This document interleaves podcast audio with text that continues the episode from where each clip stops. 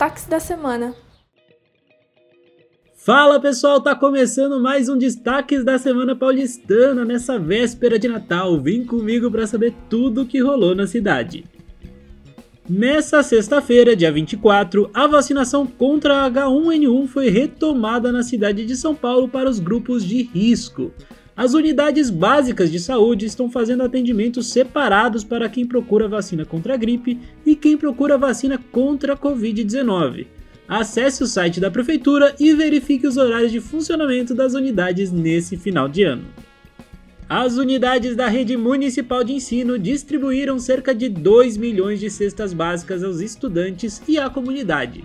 A iniciativa foi desenvolvida em parceria com várias secretarias e foi fundamental para apoiar as famílias mais vulneráveis durante a pandemia. As entregas começaram em abril deste ano e foi intensificado em dezembro pelo programa Cidade Solidária. O programa habitacional do município de São Paulo atingiu uma nova etapa nessa última semana.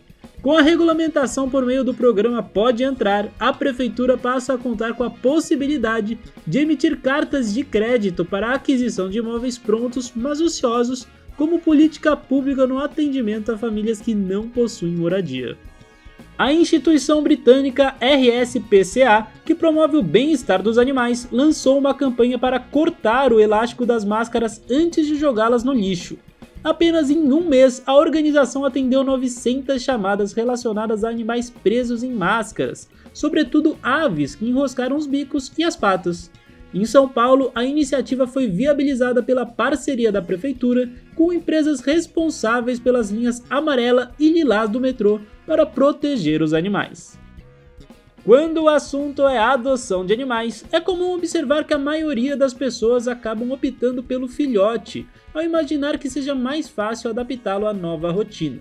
Mas adotar um animal idoso também tem suas vantagens. A campanha Adote um Bom Velhinho é um incentivo para que as pessoas adotem animais idosos. Os interessados em adotar um animal podem buscar o serviço Adotar Cães e Gatos no menu do portal SP156. A Secretaria Municipal da Pessoa com Deficiência abriu inscrições para o curso Educação Inclusiva como ferramenta para quebrar o ciclo de violência contra a pessoa com deficiência. O objetivo é capacitar e sensibilizar 250 pessoas que atuam preferencialmente nos serviços públicos da cidade de São Paulo, pessoas com deficiência, familiares e representantes de conselhos municipais sobre prevenção e enfrentamento à violência contra as pessoas com deficiência. O curso online será realizado pela Associação Turma do Giló.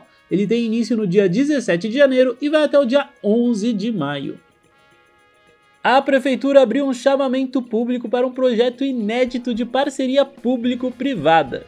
O objetivo é a implantação de infraestrutura voltada à prestação de serviços habitacionais e socioassistenciais para a população em situação de rua, beneficiando mais de 3,7 mil pessoas. Por essa semana é só, pessoal. Um Feliz Natal para vocês e até a próxima!